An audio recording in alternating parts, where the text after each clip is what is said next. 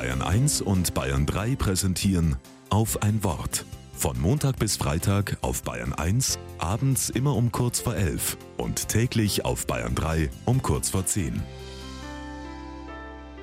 Mit Dietmar Kretz.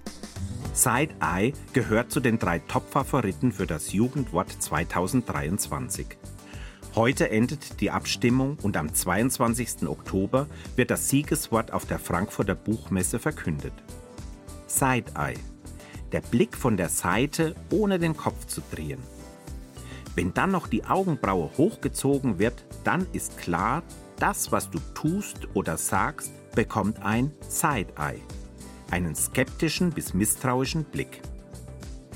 Kritisch Position zu beziehen, das finde ich gut aber es kommt auf die Haltung an.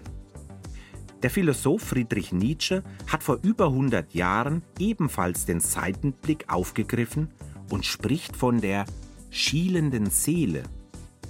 Er meint damit jenen Blick, der vor allem auf die Fehler und Schwächen des anderen schaut, um selbst besser dazustehen.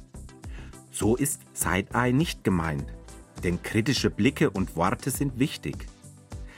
Aber es ist ein schmaler Grat, nicht zu einem Besserwisser oder eben zu einer schielenden Seele zu werden. Zweierlei kann dabei helfen. Zum einen der bewusste Blick auf die Stärken des anderen. Oft ergänzen sie meine eigenen Schwächen.